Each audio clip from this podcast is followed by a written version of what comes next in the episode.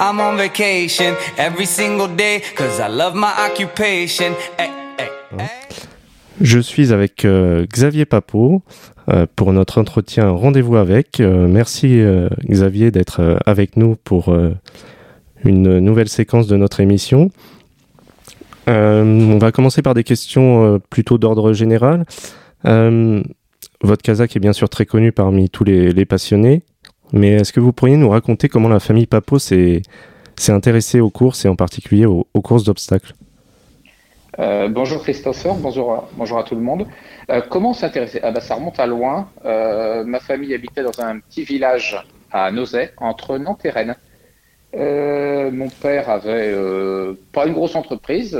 Mon père voilà, avait une société. Il se trouve qu'il y avait un boucher qui s'appelait Fertillet. Ah. Et le fils, euh, c'était Yannick. Et, on avait un cheval à la maison, mais euh, on n'y connaissait rien du tout, mais pour le, plaisir. Mes parents travaillaient énormément. Et voilà, on avait un cheval, euh, mais on n'y connaissait rien. Et puis, il est venu monter le cheval, de temps en temps. Et puis un jour, il a dit à mon père, voilà, je, serai entraîneur.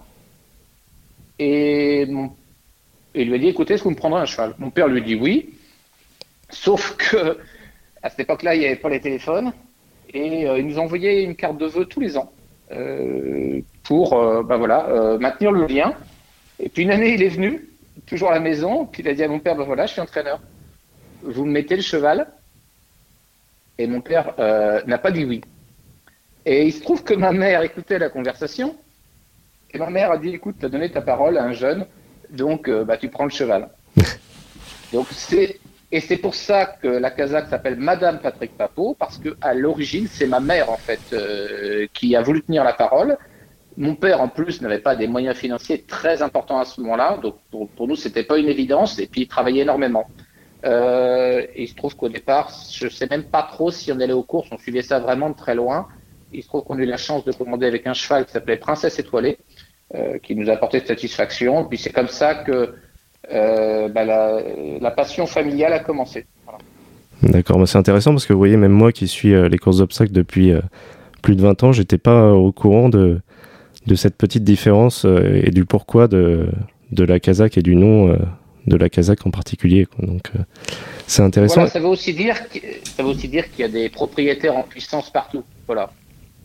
Oui, c'est vrai que c'est assez passionnant quoi, de, de, de savoir ça. Et pourquoi l'obstacle Du coup, c'est parce que Monsieur euh, Fertillet euh, forcément était plus. euh, Exactement. Ben, obstacle. Monsieur Fertillet est un entraîneur d'obstacles. Euh, il se trouve qu'on a dû courir un peu en plein d'obstacles. Nous, au départ, on ne faisait pas vraiment la différence. Mais voilà, Yannick Fertillet était un entraîneur euh, d'obstacles et on s'est retrouvé euh, destiné dans l'obstacle. Et puis aussi peut-être parce que notre premier cheval, Princesse Étoilée, a eu des performances en obstacle. Donc vo- voilà comment ça a commencé. En fait, l'histoire, nous, on n'était pas du tout du milieu ni de l'environnement. Voilà, on s'est retrouvé là un peu par hasard et il y a eu un bon cheval. Et puis, voilà comment ça a commencé. Et à partir de quel moment vous vous êtes dit, euh, vous avez franchi quel- quelques paliers en- entre guillemets et, atteint euh, et visé, on va dire plutôt les les, les belles courses et, les sommets? Parce que je me rappelle euh, étant plus jeune de Suberax dans le dans le prix du président de la République. Mais après, on a vraiment le sentiment que la Kazakh et la Kazakh familiale a, a atteint le, le zénith quoi, en quelque sorte. En fait, si vous voulez, il y, a eu, euh, il y a eu deux passages. Il y a eu un premier passage où euh, on a cru que les, les chevaux, en fait, c'était des mobilettes ou des motos. Et un jour, euh, mon père a, a eu un appel d'un jockey, Monsieur Duchesne, qui malheureusement est décédé en course, Roger Duchesne. Et il a appelé Unique Fertillet euh, pour dire voilà, il y a un propriétaire dans le sud-ouest qui s'appelait Romet, Monsieur Romet, euh, qui veut vendre tous ses chevaux. Donc là, on a acheté, euh, je crois, 60 chevaux d'un seul coup, et on s'est dit, c'est bon, on va tout gagner.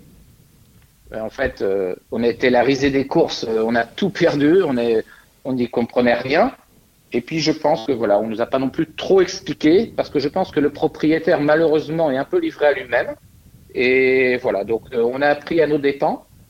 Donc on avait beaucoup de chevaux, et puis euh, c'est vrai qu'avec mon père, on travaillait ensemble, ça nous détendait au-delà de notre travail. Mais en fait, quand on allait à Hauteuil, on pensait toujours qu'on gagnait les courses.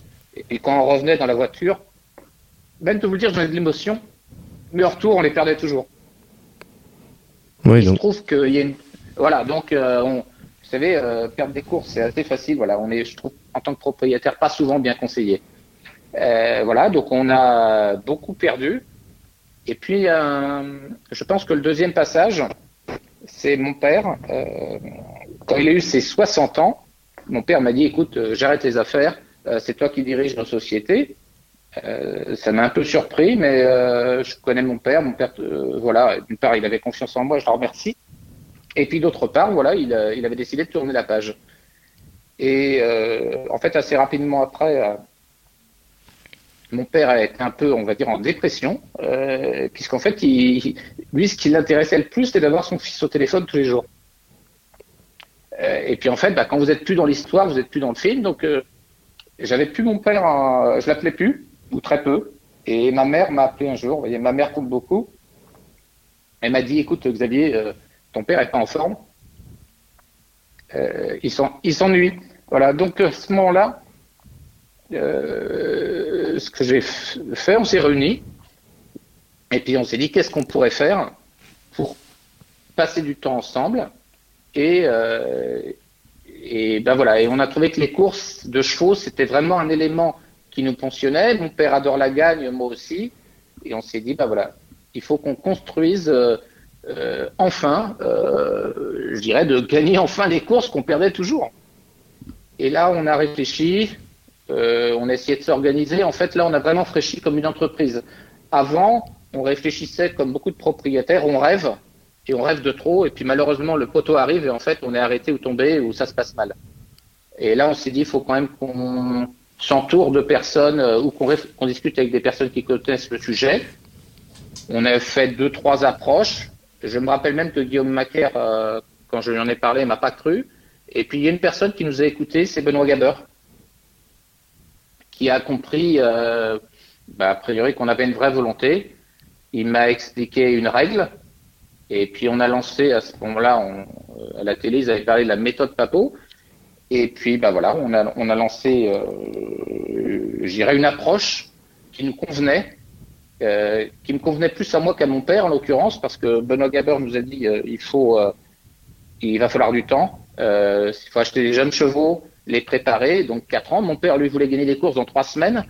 Euh, euh, voilà, donc, euh, mais mon père a à la fois confiance en moi et, et avait confiance aussi en Benoît Gaber, donc il nous a fait confiance. C'est vrai qu'au départ, les deux premières années, on voyait surtout les factures, c'était des jeunes chevaux, il n'y avait pas de résultat. Et puis d'un seul coup, dès l'année suivante, on est apparu, et là, et là, ça a été énorme. On est passé de propriétaire perdant à propriétaire gagnant des courses. Voilà. Voilà les grandes étapes. donc c'est vraiment une passion, c'est un ciment familial en quelque sorte. euh, la, la passion des courses, ça vous réunit tous ensemble, j'ai Euh, l'impression. Ouais, exactement. Euh, bah, c'est pour ça d'ailleurs que la télé, on parle de la famille Papo et, et rien peut nous faire plus plaisir. Et qu'est-ce qui avait guidé le, le choix des couleurs et, et des motifs de la, de la Kazakh Il y a une histoire derrière, euh, derrière cette... Bah, L'histoire, euh, bah, comme c'est ma mère qui avait pris la décision, c'est elle qui les a choisis. Voilà. Ma mère aime bien l'élé- l'élégance, les couleurs, elle aime bien le vert et le bleu, mais ma, ma mère, en fin de compte, euh, voilà, c'était la logique des choses que ce soit elle qui les choisisse. C'est le qui a tenu la parole. D'accord. Et vous parliez tout à l'heure de, de Monsieur Gaber, de Benoît Gaber. Euh, Est-ce qu'on peut savoir le, conseil qu'il vous a donné ou c'est, on va dire, c'est dans le secret des dieux entre guillemets? Non, c'est pas dans le secret des dieux. C'est que si vous voulez, le, problème des chevaux, c'est que il y a une règle très simple à appliquer et que, que la plupart, comme nous avant, on a tendance, en fait, on, on explique toujours aux courses que c'est le cagneux. On aime bien expliquer l'histoire du cheval qui a 1m55 qui a gagné la course ou du cheval qui a les genoux renvoyés, qui est cagneux. Alors qu'en réalité, euh, si vous avez à la fois un cheval bien né, euh, qui l'a physiquement adapté, euh, bah, vous avez plus de chance. D'accord. Euh, Et en réalité, on, on passe surtout de temps à raconter les, his- les, les histoires de contes de fées. Quoi. Voilà. Oui, oui, oui. Et beaucoup moins celles qui sont un peu plus nombreuses avec des histoires un peu plus com- compliquées. Voilà. Donc euh, Benoît Gerber explique les choses simplement. Et, voilà, il faut... et le problème, c'est quand on va sur les courses ou tous les jours, on, on nous pousse toujours dans des terrains en réalité euh, qui sont des terrains de rêve. Mais euh, pas des terrains de, je dirais, plus pragmatiques. D'accord. Et ça fait combien de temps que vous êtes, que vous travaillez entre guillemets en collaboration avec avec Benoît Gaber bah, Benoît Gaber, je dirais qu'aujourd'hui, ça fait à peu près 15 ans. Après, avec Benoît, il y a eu plusieurs phases. Euh, on a beaucoup travaillé euh, avec lui. Et puis, je dirais, depuis 2-3 euh, ans, dans une autre relation. Là, on est plus dans une relation d'amitié. parce que c'est vrai que Benoît nous m'a tellement appris que j'ai moins besoin. Donc, on s'appelle de temps en temps pour, pour le plaisir ou un peu comme on appelle un sage. ou des fois pour un recadrage. Voilà, des fois, il me dit, bah, il y a ça, voilà. Et puis, je l'appelle beaucoup pour les aspects vétérinaires, mais euh, si vous voulez, il m'a tellement appris, je vais pas, une fois que vous, vous a expliqué trois fois, euh, voilà, après, à un moment donné, vous, vous intégrez les choses. Et puis, Benoît explique les choses très simplement de, ma vie. Euh, Benoît Geber, pour vous donner un peu, j'ai rarement croisé quelqu'un d'aussi intéressant. Euh, avec lui, on parle de tout et pas uniquement euh, de chevaux. On parle des, des, affaires, on parle de la famille. il s'intéresse à tout. C'est quelqu'un qui aurait réussi dans tout domaine d'activité. Il aurait été un très grand chef d'entreprise, à mon sens. D'accord, oui, c'est un peu l'impression que ça donne. Euh, ressorti, forcément, on le connaît euh, sous son aspect. Euh, sous son aspect, dites-moi l'aspect. De, de, de, vétérinaire, d'homme de cheval, de. Voilà, de, de personnes qui connaît, en quelque sorte. Donc c'est vrai que qui connaît le milieu, qui connaît les chevaux. Et on. on, c'est vrai qu'on on se rend compte de, de sa sagacité et de, de sa capacité d'analyse il est capable, dans tous les sujets, au-delà des chevaux, c'est quelqu'un qui est capable de voir bas et de voir haut. Voilà. D'accord. Euh, une, je suis, voilà, c'est quelqu'un vraiment hors norme. D'accord. Et vous avez aussi travaillé, enfin, vous travaillez aussi avec euh, Monsieur Rouge Varger. Euh, comment ça, comment ça s'est bah, fait cette, cette association bah, entre guillemets? Bah, euh, en fait, ça s'est fait euh, bizarrement. La première fois que je suis allé voir, c'est souvent des rencontres d'hommes. Euh, on est allé voir pour lui acheter un poulain sous un renseignement d'André Kesny. on y est allé, et puis je me rappelle très bien, il nous a offert un café et il avait des canapés. mais les canapés, ils étaient faits avec des, avec des morceaux de bois de récupération. voilà. Donc, euh, mais en parlant avec lui, euh, j'ai pas vu les, morceaux de bois, j'ai vu la personne. Voilà. Donc, on a vu une personne. C'était, c'était rare de croiser une personne qui écoutait. Euh, j'étais avec Benoît Gaber et euh, en, en, fait, il a été réceptif à notre façon de penser. Voilà. D'accord. Et vous, vous, travaillez aussi avec d'autres euh, d'autres haras, d'autres personnes Oui, mais un peu, euh, principalement avec, euh, avec la famille Rouge Verger. D'accord. on a l'actualité qui, qui, approche. jeudi, on a l'Anjouloir Challenge. normalement, vous serez représenté par un autre choix rouge. Je dis normalement parce qu'à l'heure où, où, je vous parle, il n'y a pas encore eu les, les partants, mais j'imagine qu'il va courir. Je voulais savoir euh, Qu'est-ce que représente pour vous la discipline du cross? Parce qu'on voit votre Kazakh, la Kazakh familiale, dans à peu près tous les bons cross. Euh, je me rappelle vous avoir croisé à Corlay aussi, qui est un hippodrome euh, aussi fameux pour le, pour le cross. Qu'est-ce que représente cette discipline-là pour, euh, pour votre Kazakh et pour votre famille? Quand vous parlez, j'en ressens l'émotion. C'est ma discipline préférée. pour moi, c'est du sport. C'est un sport. Voilà, c'est vraiment le sport ultime. Moi, j'adore. C'est magnifique. À la fois, vous avez l'environnement, le cadre. Corlay, pour moi, c'est un des plus beaux hippodromes en France. Donc, quand j'y vais, j'y fois pour le cadre, pour le cross, comme j'adore aussi Pompadour. Voilà, c'est vraiment. Après, sur le cross, euh, non, non, moi, je suis. Euh, les courses sont plus longues, hein, donc euh, beaucoup d'émotions, beaucoup d'intensité. Mon regret, vous voyez, c'est que je pourrais peut-être pas y aller jeudi, c'est mon anniversaire et ma femme m'a dit non, tu restes à la maison. Donc, euh, je pense que je regarderai la télé. J'ai essayé de négocier, mais à mon avis, c'est pas gagné. Voilà. Ah oui, c'est pas voilà. Non, non, le cross, j'adore. Et, et, toute ma famille, hein. toute ma famille adore. D'accord. On essaye toujours d'avoir des partants. Euh, voilà. Oui, je me rappelle. Euh, enfin, je me rappelle pas mon dernier grand cross où vous avez pas eu un, un partant euh, avec une une bonne réussite parce qu'il y a eu Ochoa Rouge à, Fontainebleau et, euh, et vous avez gagné à peu près, si je me trompe pas, les, trois grands crosses. Euh... Oui. Mais euh, si vous voulez, on essaye souvent de convertir des chevaux qui sont un peu en difficulté. Euh, Ocho Rouge était en difficulté en style, donc il est passé de chez François. Chez Patrice Quinton, ce qui est intéressant d'ailleurs, c'est que les entraîneurs qui perdent les chevaux continuent de les suivre. Dominique Bressot, par exemple, avec chez Pedro, il est venu euh, à l'Anjouloir voir chez Pedro. Voilà. Donc, euh, je sens même que les entraîneurs qui n'ont pas de chevaux de crosse, quand on déplace des chevaux chez Patrice Quinton, eh ben, en réalité, c'est toujours leur cheval. Oui, oui, c'est vrai que. Et en plus, c'est vrai qu'on remarque de plus en plus que les, les réductions kilométriques sont, assez proches parfois des, des euh, des, des, bons steeples, entre guillemets. Donc, il faut quand même avoir un peu de classe maintenant pour réussir en cross. C'est plus les. Comme euh, dans, dans les temps anciens, entre guillemets, où on avait des, des chevaux un peu plus. euh, un peu plus euh, chevaux de sel, entre guillemets. Alors là, vous me l'apprenez, je ne savais pas, vous voyez, comme quoi on, a- on apprend toujours. Euh, je ne savais pas ça. C'est intéressant. D'accord.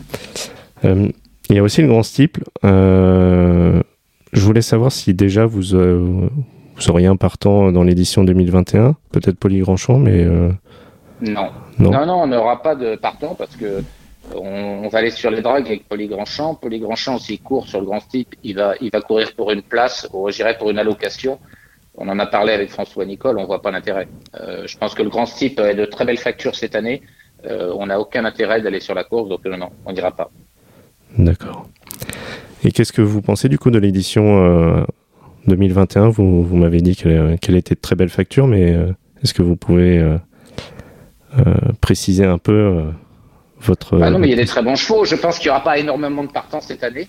Moi, je pense qu'il y aura peut-être euh, 11. Voilà. Je, quand quand c'est plus ouvert, vous montez à 16, peut-être même à plus. Voilà. Je pense qu'il n'y aura pas trop de partants cette année. Voilà. Après, sauf s'il y en a certains qui courent pour la, pour la septième allocation. Je pense que d'abord, euh, il y a, y a vraiment des chevaux qui est de très bon niveau. Il y a à la fois celui qui a déjà gagné, il y a le Berry euh, qui a vaincu, euh, il y a euh, le cheval de Guillaume Macaire, euh, de M. Pilarski, qui a très bien couru la dernière fois, il y a le cheval de Jacques Détré, euh, de la famille Détré, qui a aussi tout à fait le droit d'être là. Voilà. Donc, euh, non, non, il y a, un, plateau, et, et, puis il y a Cariaco qu'on peut pas oublier non plus. Quoi, voilà. Non, non, il y a, et qui, moi, je sais pas s'il aura son terrain, mais voilà, il y a des forces en présence avec des avec des chevaux qui font qu'à mon avis, on peut avoir une très belle course. Et cette course, vous l'avez gagnée euh, plusieurs fois. Qu'est-ce que qu'est-ce qu'elle signifie pour, pour vous? Parce qu'en plus, on, on sait, j'avais lu dans une interview que vous préférez le steeple et c'est les- l'essence même euh, de, de l'obstacle. Mais qu'est-ce qu'elle signifie pour, euh, pour la famille Papo, ce grand steeple et, et le fait aussi de l'avoir gagné Parce que c'est c'est un but, c'est quelque chose qu'on. C'est très particulier. C'est pour ça que, si vous voulez, que moi, j'aurais du mal à choisir un cheval. J'espère que des gens qui ne l'ont pas gagné vont gagner cette année. Parce que c'est quelque chose, je pense à, la famille Détré, je pense euh, euh, aussi euh, à, monsieur Te- à la famille Teboul, ou je pense aussi à, ceux qui ne l'ont pas encore gagné. Après, monsieur Pilarski, il est là pas depuis très longtemps. Donc, je vais être plus pour des gens ou Nicolas de la Génette, vous voyez. Je pense que l'objectif ultime pour tout propriétaire, c'est de gagner le grand type. Je pense que c'est quand on est grand type, après on est tranquille. D'accord. Après, en- comment j'ai vécu le grand steeple, je vais vous dire de manière euh, étonnante. Trois semaines avant la victoire de Belle-la-Vie, je dormais plus la nuit. Euh, je pense me l'avoir exprimé. Je dormais peut-être deux heures par nuit, trois semaines avant. Euh, c'est pour vous montrer un peu la tension et la situation, la passion, et, et on est au bord. D'ailleurs, quand j'en parle, vous voyez, je suis au bord des larmes. Mais euh, d'ailleurs, cette année-là, avec Belle la Vie, parce que deux ans avant, je pense qu'on aurait déjà pu gagner, mais le grand type, il suffit pas d'avoir le meilleur cheval pour gagner. Euh, et j'avais dit avec Guillaume Macaire, je l'avais appelé, j'ai surtout Raidich, on avait euh, Ruby Ball qui était tombé. Euh, moi, je veux qu'il n'y ait personne devant lui. C'était pour vous dire où j'en étais rendu. Et j'avais dit à Guillaume, cette course, faut pas qu'on la gagne, faut surtout pas qu'on la perde. Voilà. Donc, par contre, après la victoire, j'étais tellement fatigué, je savais pas ce que le mot fatigué voulait dire. Mais j'étais usé. Je crois que j'ai fait un peu une dépression derrière. Parce que, en réalité, quand vous avez atteint votre objectif ultime, mais en fait, derrière, c'est à la fois une grande joie, mais en fait, ça devient presque une déception. Euh, parce que la, famille Papo marque, euh, nous, on fonctionne au challenge, et on avait réussi notre challenge. Qu'est-ce qu'on fait derrière? C'est très, très difficile. En fait, j'ai vécu à la fois une grande joie et en même temps une phase de dépression. J'ai j'ai mis quand même plusieurs. euh, j'ai mis un bon bout de temps à m'en remettre. Mais c'est une forme de vide en quelque sorte. Exactement. C'est une forme de vide. Vous vous êtes battu, vous avez tout donné pour ça, vous êtes énormément investi, euh, ma famille, moi, tout le monde. Et puis là, vous avez gagné. Voilà. Donc, euh, bon, c'est pour ça que On the Go, j'ai adoré, mais la victoire de Belle Lavie, il avait un nom extraordinaire. En plus, c'est Benoît Gaber était l'éleveur comme On the Go. C'était franchement, c'était magique. C'est pour ça que je souhaite aux propriétaires qui sont là depuis longtemps de la gagner. D'accord. Dans l'actualité, il y a aussi euh, quelques-uns de vos représentants euh, d'élevage qui, ont brillé, euh, Losange Vert, les yeux verts. si je ne me trompe pas, les deux font partie des deux premières générations de, votre élevage, Losange Vert la première et, les yeux verts la, deuxième. Est-ce que leur réussite a une saveur particulière du fait que vous les ayez élevés? Écoutez, j'ai été interrogé par Akidia, j'ai répondu sur cette question, je vais vous répondre de la même manière. nous, on ne s'estime pas éleveurs, nous, on est propriétaire. Euh, avoir des poulinières, pour nous, c'est qu'un moyen d'aider le propriétaire. Mais vous voyez, dans le dans l'alphabet du propriétaire, moi je connais les lettres de A à Z, je pense, aujourd'hui, je pense que je suis légitime. Euh, mais dans le métier de l'éleveur, moi je dis plutôt qu'on a des poulinières, on n'est pas légitime. Je connais quoi? Trois lettres euh, Origine, croisement, puis donner les noms. Ça fait pas de moi de quelqu'un de légitime. J'exprime aussi, c'est des gens qui travaillent énormément, qui sont là tous les jours, ils ont grosses difficultés. Vous savez, moi, quand malheureusement un poulain meurt, euh, moi, on me le dit au téléphone. Pour moi, c'est pas agréable, mais ça dure euh, pas très longtemps. Pour la personne qui est dans le cheval, non, moi, je pense pas qu'on puisse. Euh, nous, on n'a jamais prévu d'être éleveur et nous, on est propriétaire. Voilà. Je pense que c'est qu'un moyen, c'est le marché qui nous a obligés à avoir des poulinières. C'est en aucun cas une volonté de notre part. D'accord. Voilà, si je peux. C'est c'est l'évolution du marché en fait qui a obligé à le faire. Et... Et, puis si vous voulez, pourquoi aussi? Parce que moi je veux pas être dans la position vis-à-vis euh, des éleveurs euh, de me dire nous on est acheteurs de chevaux encore aujourd'hui, on n'est pas euh, dans une position voilà. Pour nous c'est qu'un moyen en réalité de, combler un manque d'achat de chevaux. D'accord.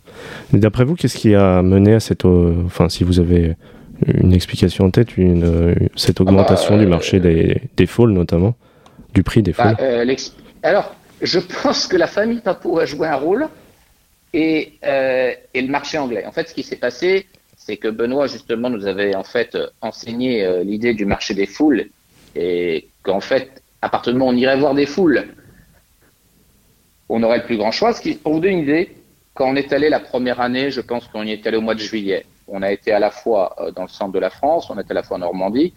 Je me rappelle très bien. Quand on arrivait dans les élevages, on était les premiers on avait le choix devant nous, on avait tout. On pouvait choisir ce qui nous semblait le meilleur. Eh bien, à un moment donné, ce qui est logique, hein, la, concurrence se réadapte. Et puis, euh, à un moment donné, du mois de juillet, on s'est retrouvé, grosso modo, le cheval était panique, il fallait déjà l'acheter. Voilà. Donc, euh, le, marché a beaucoup évolué, mais c'est nous qui avons, je pense, un peu lancé ça. Et puis, à un moment donné, bah, les gens se sont adaptés. Après, il y a les Anglais, mais y compris les Français. Euh, je pense que des gens comme, par exemple, Patrick Joubert, Paul Couder, euh, voilà, se sont réadaptés, ils ont acheté plus tôt. Donc bah voilà, la concurrence, ça fait partie du jeu. Et c'est pour ça que la famille Papo bah, s'est retrouvée à un moment donné en difficulté. D'abord, nous, on n'était pas sur place. Donc euh, Patrick Joubert, lui étant sur place, bah, c'est plus facile. Hein. Euh, et nous, on venait qu'une fois. Voilà. Donc à un moment donné, on a, senti. Et puis, et puis les Anglais. Au départ, nous, euh, je, je, regardais. À un moment donné, on achetait des poulains entre, je veux dire une bêtise, entre 7000 et 25 000. Et eh ben, à la fin, ça fait maintenant 5 ans, euh, les poulains qui nous intéressaient, on commençait plutôt à 25 000 pour finir à 80 000. Voilà. Donc, bah, à un moment donné, il faut se poser des questions. Et pire que ça, c'est qu'à un moment donné, les poulains, vous ne pouvez même pas les acheter. C'est qu'à un moment donné, certains éleveurs, ce que je comprends, s'associent avec des entraîneurs et logiquement dans les meilleurs papiers et espèrent euh, la vente à travers euh, la vente du cheval après la première course. Voilà. Donc, le, le marché a beaucoup changé. Et c'est pour ça que la famille Papo n'a pas eu d'autre choix à un moment donné de s'interroger. D'abord, on a eu un déclin de nos résultats. Je pense que ça s'est vu. Euh, ben, à un moment donné, il faut se poser des questions. D'accord. Après, moi, je ne dis pas, si vous voulez, que j'ai la bonne solution. Euh, la famille Tapo a une façon de voir les choses. C'est pas parce que nous on voit ça comme ça que je dis aux gens de faire comme ça. Chacun, les chevaux, on peut le voir de, de plusieurs manières. Chacun doit en tout cas se retrouver dans la philosophie de ce qu'il fait.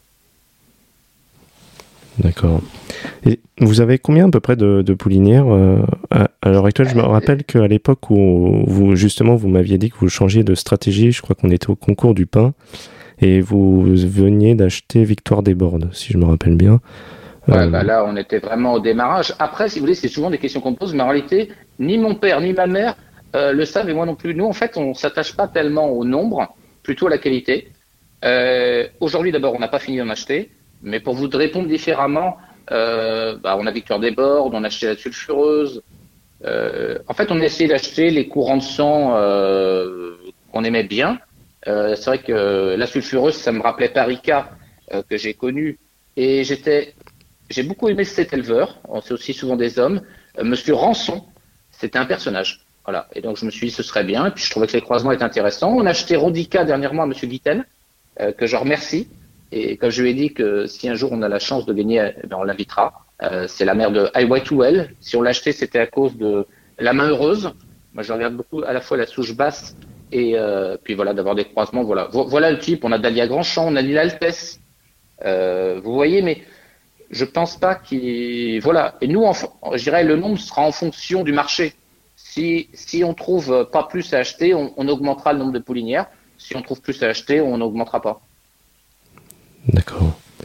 Et au niveau des étalons, vous en, vous en avez certains Vous avez. Euh, Alors, euh, à une oui, c'est une bonne question. À une époque, euh, je dirais qu'on a acheté des étalons, c'était assez visible. Maintenant, c'est plus ce qu'on fait. On a un peu appris. On a des parts sur des positionnés sur certains étalons, mais personne ne le sait. Euh, parce que moi, j'ai pas envie, si vous voulez, pour ma famille, pour moi, nous, c'est notre passion, c'est pas notre activité professionnelle. Donc, quand un éleveur commence à m'appeler euh, par rapport à un sujet de saillie, euh, moi, je souhaite pas, en fait, être, nous, on souhaite, c'est vivre de notre passion, prendre du plaisir. Mais voilà, on n'a pas envie, voilà. C'est pour ça qu'aujourd'hui, on peut investir sur les étalons, mais on le fait discrètement. D'accord. Et quels sont vos critères pour, pour acheter une poulinière Justement, il y a la qualité, les performances en course, le, le, modèle. J'imagine que Benoît Graber aussi peut-être intervient à ce niveau mm, Alors, non, c'est une bonne question, mais vous voyez, euh, Benoît, effectivement, pour l'Oxlade, après, non, non, une fois je lui ai montré la liste des poulinières, il m'a fait un commentaire euh, que je trouve intéressant. Voilà. Euh, après, j'ai par contre pris toujours notre casquette de propriétaire, c'est que nous, nos poulinières, on les achète comme des chevaux de course, c'est-à-dire qu'il faut bah, qu'ils aient des papiers, des étalons confirmés, des performances, gagnant des stades, plutôt des pouliches ayant performé si possible en haie, euh, parce que je pense que là, il y a plus la classe intrinsèque. Et puis par contre, il faut qu'ils soient en capacité de passer une visite d'achat. Euh, par exemple, moi, à titre personnel, je suis cagneux.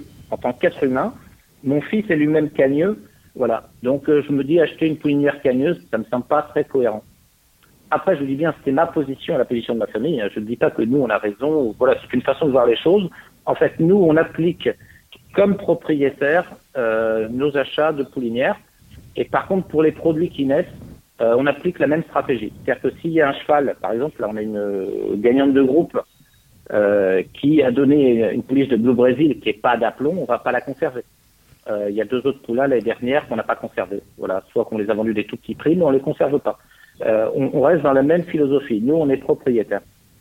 Et, et donc, on va pas, on va pas faire courir des chevaux que nous-mêmes on n'aurait pas achetés. D'accord, oui, c'est tout à fait logique. Euh... Mais c'est pour ça que je pense que nous, on est propriétaires. Si vous voulez, un éleveur, il réagit pas de la même façon. Ce sont ses enfants, il a une vision, il pense à long terme. Nous, on n'est pas du tout là-dedans. Après, je ne dis pas qu'on a raison, c'est une position que c'est notre philosophie. D'accord.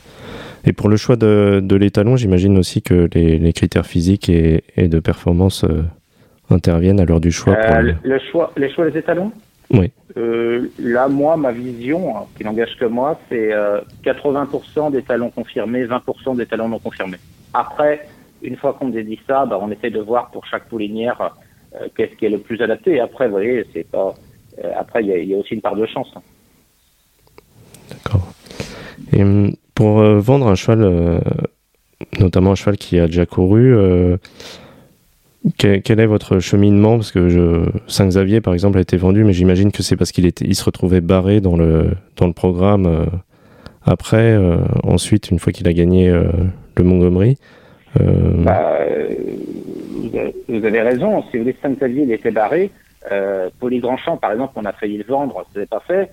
Bah, c'est vrai que à un moment donné, quand on voit qu'au niveau du programme, on regarde, moi je regarde deux choses, c'est la fin de l'année de 4 ans, parce que le programme après est plus difficile, et pour des chevaux, euh, vous voyez, par exemple, Django, on voit bien la difficulté. Il a gagné le président, il est un peu bloqué. À Saint-Xavier, il a gagné le Montgomery. Voilà, donc c'est des chevaux, ils sont, ils sont bons, mais pas suffisamment bon. Voilà. Après, euh, vous voyez, Hermès Bay, suite à la victoire, on nous a fait une, une énorme proposition. Et quand je dis énorme, incroyable, mais que nous avons refusé. D'accord. Et vous n'hésitez pas non plus à acheter des, chevaux clés en main. Euh, cette année, il y a eu euh, Metasequoia et Impressive. Metasequoia qui, qui, à mon sens, est un, je touche du bois, un cheval de, potentiel de grand style. Et Impressive euh, qui porte bien son nom aussi, qui est aussi un poulain très bien né. Qu'est-ce qui guide ce, genre d'achat, on va dire, bah, par petites touches bah, bah, c'est la réflexion globale qu'on a eue quand on s'est dit qu'on allait acheter des poulinières. C'est qu'on se dit, à la fois, on va acheter des poulinières, à la fois le marché des foules est, difficile, même si on en a acheté un la semaine dernière. Euh, par conséquent, eh bien, poulinière plus achat euh, quand, on on estime qu'un cheval a, une potentialité ou qu'on nous le propose. Puisqu'en fait, une précise, on, nous l'a proposé.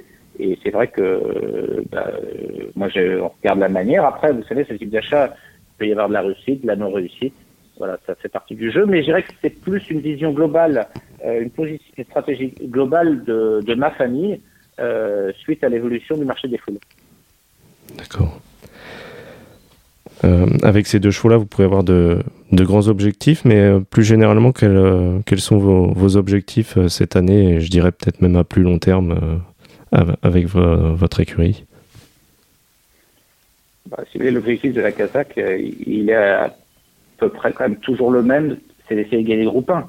Euh, je pense que pour une Kazakh, bah, pour toute Kazakh, j'imagine que c'est un rêve. Bah, nous, il se trouve que ce rêve, on l'a déjà eu. Donc, bah, on a envie de réitérer. Euh, c'est vrai que, par exemple, Hermès Bay euh, euh, gagner le groupe 1. Après, la difficulté pour la famille Papo, c'est comme on est toujours attiré par le steeple, on est toujours un peu, excuse-moi de dire le cul entre deux chaises. C'est que, voilà, on se dit, on continuerait, on passe en steeple. C'est, pour nous, c'est toujours par contre un, un choix difficile. Mais voilà, gagner les groupes 1, je pense que ça c'est quand même quelque chose qui est pour nous. Euh, euh ben voilà. Et puis euh, Gallo Marin, par exemple, cette année, euh, s'il pouvait gagner la quatrième fois Grand Course de Haie, c'est un cheval qui est hyper attachant, je pense pour le public, pour la famille. des chevaux comme ça, il donne, si vous voulez, ce cheval-là, il, il, y a des chevaux, ils ont une classe naturelle, ils, ils ont 100%. Gallo Marin, il a peut-être que 80. Mais en course, il donne 120. Voilà. C'est des chevaux, mais on, c'est des chevaux, on les adore. Ah, vous voyez, je mets larme aux yeux quand j'en parle. Un cheval comme ça, c'est un cheval qui il donne le maximum. Il donne tout. Voilà. Donc j'adore ce cheval et effectivement, s'il pouvait gagner cette quatrième course, ce serait fantastique.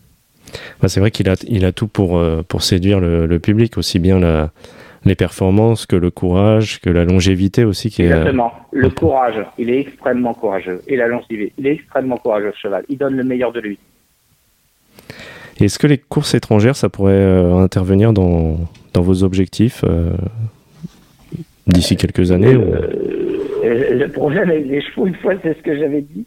Avec un de nos chevaux, on s'est dit ce serait bien qu'on gagne la Gold Cup, qui est à mon avis le rêve ultime. Après, voilà, le problème, c'est très très difficile de se projeter avec les chevaux. parce que vous pouvez avoir un cheval qui va se blesser dans, dans deux semaines, la semaine prochaine, mais gagner la Gold Cup, je pense que c'est quelque chose euh, qu'on adorerait. Après, voilà, faut, faut avoir le cheval. C'est pas, euh, j'irais que c'est plus un rêve qu'un objectif. Voilà. Après, si on peut réaliser le rêve, ce serait génial. Mais euh, un objectif, à mon avis, c'est prétentieux. D'accord. Et j'ai remarqué que vous avez été précurseur dans la, manière de reconvertir les chevaux, parce que bien avant la création des, différentes associations qu'on a, pu voir, euh, notamment Belle a été reconverti. J'ai vu des vidéos, il pratiquait le, concours de saut d'obstacle. Euh, j'imagine que pour vous, c'est quelque chose de, très important et, que. Euh, alors, pour nous, que le cheval soit bon ou pas bon, à partir du moment où il a porté la à papo, on essaie toujours de trouver des solutions. Et nous, on ne veut pas toucher d'argent sur, sur nos chevaux qui, voilà, après, on est obligé de faire une facture des fois d'un euro pour, pour des problèmes de comptabilité. Mais l'idée, c'est de, de, donner la, de trouver les, solutions pour les chevaux. Après, c'est pas toujours évident, mais voilà. Après, euh, j'ai pas de, j'en tire aucune gloire. c'est, voilà, il faut de trouver. Par contre, Belle la vie, vous voyez, c'est un vrai parce que ce cheval-là, plutôt qu'être dans les prés, je pense qu'il aurait pu continuer. Voilà. Mais à un moment donné, on a été obligé d'arrêter. D'accord. Et On the Go, justement, qui est parti à la retraite, vous avez euh, déjà quelque chose qui se profile pour lui ou, Oui, absolument. C'est euh, Benoît et Guillaume Macaire qui ont décidé de s'en occuper. Donc voilà, c'est entre leurs mains actuellement. D'accord. Concernant le, programme d'obstacles, euh, comment jugez-vous son, son, évolution et, et puis aussi euh, comment jugez-vous la, la, création des, des samedis d'Auteuil bon, Malheureusement, avec le, le Covid, on n'a pas encore vu la, le potentiel entier, mais, mais qui a sûrement un, beau potentiel à dévoiler. Bah pour moi, tout ce qui fait entreprendre est positif. tout ce qui va de l'avant est positif. Aujourd'hui, effectivement, c'est pas facile de, juger, mais tout, tout bah, si vous voulez, aujourd'hui, on a la chance d'avoir je pense, à travers notre président pour le stade Jacques Décré, euh, on a un président à la fois bien assis, motivé, qui connaît le sujet, qui sait voir bas et haut, ce qui est très important. Euh, et puis France Gallo, je pense, qui est, qui est dans une démarche aussi positive. Voilà, donc moi je suis, je suis positif dès que les gens entreprennent. Et qu'est-ce qui... Après, c'est difficile de dire d'un sujet du samedi qui aujourd'hui n'est pas actif, quoi.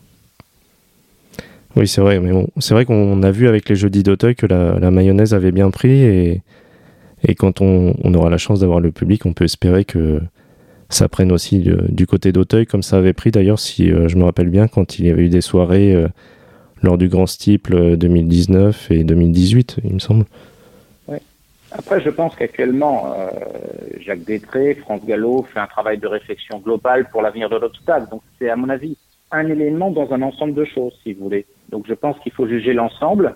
Mais aujourd'hui, je pense que ce soit France Gallo, euh, à une, une, je dirais, à une volonté euh, de faire que l'obstacle euh, soit aidé, parce que l'obstacle a besoin d'être aidé aujourd'hui. Et qu'est-ce qui pourrait améliorer justement la popularité de l'obstacle selon vous, si, si vous avez des, Alors, pistes si vous voulez, je ne vais pas pouvoir vous répondre.